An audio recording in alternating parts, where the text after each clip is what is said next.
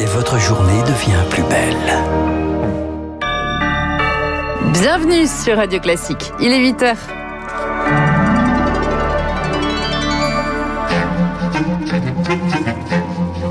7h30, 9h, la matinale de Radio Classique avec Guillaume Durand. Presque en direct sur notre antenne, vous allez vivre l'abattage des chaînes destinées à reconstruire la flèche de Notre-Dame. Ça a commencé hier, cette opération, et Radio Classique était là. L'Île-de-France dans le rouge. Et eh oui, dans le rouge face au Covid. Les lits de réanimation sont presque tous occupés. Deux départements inquiètent particulièrement les autorités, la Seine-Saint-Denis et le Val-de-Marne. Et puis journée spéciale consacrée au Festival de Pâques d'Aix-en-Provence. Nous y sommes attachés sur notre antenne. Il sera 100% numérique, pandémie oblige. Renaud Capuçon nous en parlera et nous l'écouterons donc à la fin de ce journal. Il est pile 8 heures sur l'antenne de Radio Classique. Et voici donc Mademoiselle Bréau. Radio Classique. Mais d'abord, partons tous les deux en forêt, au chevet de chêne bicentenaire, voué à reconstruire la flèche de Notre-Dame. En forêt de Bercé, précisément dans la Sarthe, un travail long et minutieux vient de commencer. Les architectes en chef des monuments historiques ont sélectionné huit chênes d'exception dans la futée des géants de plus de 40 mètres de haut. Leurs précieux bois viendront soutenir la future flèche. Baptiste Gabory, le premier chêne, a été abattu hier sous vos yeux. Oui, après une préparation euh, minutieuse hein, et de longues minutes de travail, les bûcherons font tomber ce chêne âgé de plus de 200 ans. Émeric Albert de la Direction Générale de l'Office National des Forêts. C'est entre 25 et 30 tonnes qui sont tombées. C'est colossal. Ce sont des colosses. Dans notre langage, là, on est dans une forêt cathédrale. Au sol, les techniciens confirment les dimensions exceptionnelles du chêne, 25 mètres de long, plus d'un mètre de diamètre au pied. C'était la demande des architectes de Notre-Dame, car ces pièces vont servir de base à la charpente de la flèche de Viollet-le-Duc. En plus, ces pièces-là, elles sont exceptionnelles parce que ces pièces doivent suivre la légère courbure de la voûte. Et donc, il a fallu qu'on trouve des arbres de taille exceptionnelle, mais en plus très légèrement courbes pour pouvoir suivre vraiment la courbure de la, de la future cathédrale. Euh, prochaine étape pour ces troncs, la Syrie. Philippe Gourmain, expert forestier, c'est lui qui a coordonné les dons de chênes pour France Bois Forêt. Donc la deuxième étape, c'est le sciage qui va intervenir à partir de cet été. Ensuite, on dit qu'on laisse réessuyer les bois, c'est-à-dire qu'ils se reposent jusqu'en fin 2022. Ça fera 18 mois quasiment qu'ils ont été coupés, donc ça sera parfait. Et les charpentiers, eux, commenceront à travailler sur ces pièces exceptionnelles en 2023. Merci Baptiste Gabory pour ce bain de forêt matinal sur le front du Covid. À présent, tous les indicateurs sont ce matin dans le rouge. En Ile-de-France, c'est absolument inquiétant. Les lits de réanimation se remplissent à une vitesse, en tout cas euh, inquiétante. Près de 1000 sont désormais occupés, moins d'une centaine sont encore disponibles. On frôle la saturation. Dès hier, l'Agence régionale de santé a demandé à tous les hôpitaux et cliniques privés de déprogrammer 40% de leurs opérations. Objectif, Augustin Lefebvre, faire de la place. Oui, car le pic de la deuxième vague devrait bientôt être dépassé. Il faut donc déprogrammer pour arriver à presque 1600 lits disponibles, le dernier palier possible. C'est la conséquence de la flambée du nombre de malades dans la capitale et sa région. Le mois dernier, 42% d'augmentation. La Seine-Saint-Denis et le Val-de-Marne sont particulièrement touchés.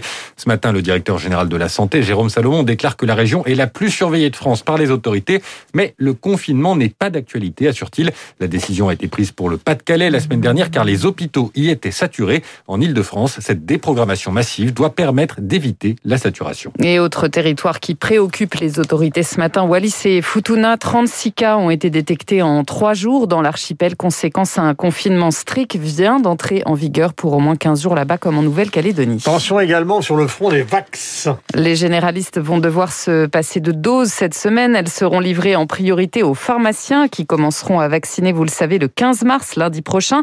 Décision qui provoque la bronca des médecins. Bernard Jomier est généraliste, il est aussi sénateur écologiste de Paris. Il avait calé tous ses rendez-vous, il est très, très en colère. D'un coup, il décide d'annuler une semaine avant euh, les livraisons euh, de doses euh, de vaccins. Voilà, après, on, on voit bien pourquoi. Il y a eu une grande opération de communication le week-end dernier pour vacciner beaucoup de gens. Le gouvernement a déstocké des doses et ça, pourquoi pas? Mais ça ne peut pas se faire au prix de la désorganisation de la suite de la vaccination dans les semaines à venir. On demande aux médecins de vacciner, de s'organiser, de prévoir des demi-journées, de convoquer les patients et on peut pas huit jours avant tout annuler parce que le gouvernement n'a pas prévu qu'il n'y aurait plus de doses. Enfin, il faut savoir compter simplement. Cesser les coûts de communication dans tous les sens. Et à l'instant, le directeur général de la santé, Jérôme Salomon, assure lui que tous les rendez-vous pris seront honorés. Il confirme également que les contraintes sanitaires vont être desserrées dans les EHPAD dans les jours à venir. Le virus qui continue de peser sur notre économie, l'emploi salarié a reculé de 1,6% en 2020 dans le privé, d'après l'INSEE. Cela représente un peu plus de 320 000 emplois supprimés. En bref, en France, toujours une nouvelle rixe entre bandes a fait deux blessés graves hier à Champigny-sur-Marne, dans le Val-de-Marne. Deux adolescents de 14 et 16 ans blessés par arme blanche. Le pronostic vital du plus âgé est encore engagé. Nous partons pour le Brésil où on annonce euh, la libération probable de Lula. Un juge vient en effet d'annuler l'ensemble des condamnations de l'ancien président pour corruption, Charles Bonner Lula, que certains imaginent déjà de nouveau candidat à la présidentielle en 2022 face à un certain Jair Bolsonaro. Oui, à commencer par les sondages. 50% des Brésiliens sont prêts à voter pour Lula contre 44% pour l'actuel président. Un espoir donc pour la gauche brésilienne qui a salué cette décision. Jean-Luc Mélenchon aussi s'est réjoui sur Twitter. En clair, la justice a estimé que le tribunal de Curitiba n'était pas compétent pour juger quatre affaires dans lesquelles Lula a été condamné. Elles seront donc désormais jugées par un tribunal fédéral de Brasilia, la capitale. D'ici là, Lula recouvre ses droits politiques après un passage en prison d'un an et demi avant d'être libéré en novembre 2019. Lula, accusé d'avoir bénéficié notamment de pots de vin pour favoriser des entreprises du BTP. Mais l'opération Lavage Express était très critiquée ces derniers mois. L'impartialité des juges et des procureurs mis en cause, notamment celle du juge Sergio Moro, qui est devenu par la suite le ministre de la Justice de Jair Bolsonaro. Un juge ambitieux, mais qui a fini par démissionner avec fracas en avril dernier après détention avec le président. Charles Bonner, en Birmanie, les forces de sécurité ont passé, elles, une partie de la nuit à fouiller les habitations du centre-ville de Rangoon à la recherche de protestataires. Des centaines de personnes sont descendues dans la rue hier pour la journée internationale des droits des femmes. Bilan, plusieurs dizaines de personnes arrêtées. On termine en musique, ma chère Lucille. Avec le festival de Pâques d'Aix-en-Provence à l'honneur aujourd'hui sur Radio Classique. Il se tiendra du 27 mars au 11 avril prochain, une édition 100% numérique, pandémie oblige. Au programme quand même 16 concerts avec toujours ce mélange de jeunes virtuoses et de pointures qui ont fait l'ADN du festival.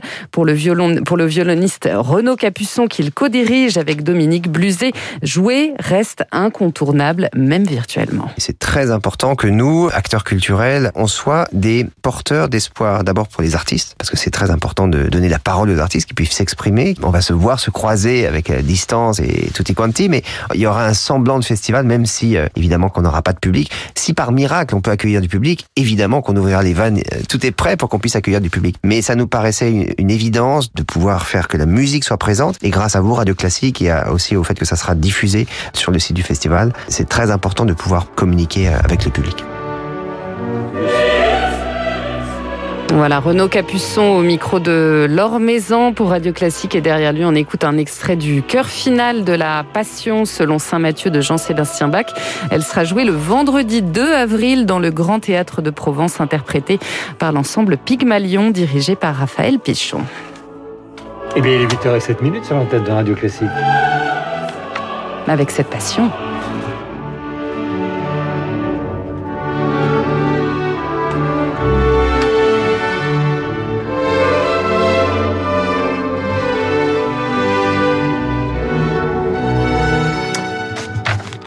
Puisque tout à l'heure David Abiquière a l'intention d'étrier donc Harry et Meghan, je voudrais que vous écoutiez donc euh, cette petite sélection de musique. On pensait au départ que ces jeunes princes aimaient la musique pop classique, bien tranquille, à l'anglaise.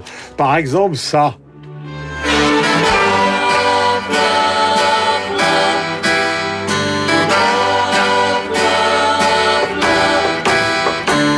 Eh bien Lucille, vous n'y êtes pas du tout. Pas du tout, du tout. Le prince Harry Ah est apparemment un fan du tout. rappeur Kanye West.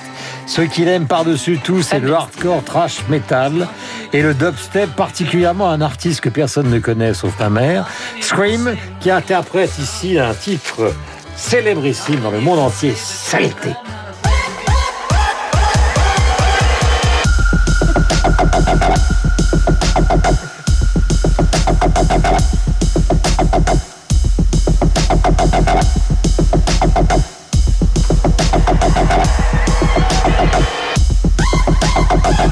Et oui, au comprend pourquoi Harry s'est éloigné donc euh, de Buckingham Palace pour rejoindre euh, Los Angeles. Il est 8h09 minutes sur l'antenne de Radio Classique. Ne ratez pas David tout à l'heure. Nous avons rendez-vous avec Guillaume Tabar, la page politique, et puis nous parlerons de littérature, d'art avec Léla Slimani, le parfum des, fleurs la nuit. C'est une très jolie collection qui s'appelle Ma nuit au musée, aux éditions Stock, qui permet de confronter la littérature avec l'art, et ce sera en direct sur l'antenne de Radio Classique. À un moment, nous avons besoin, bien besoin des deux, de la littérature, de l'art et de.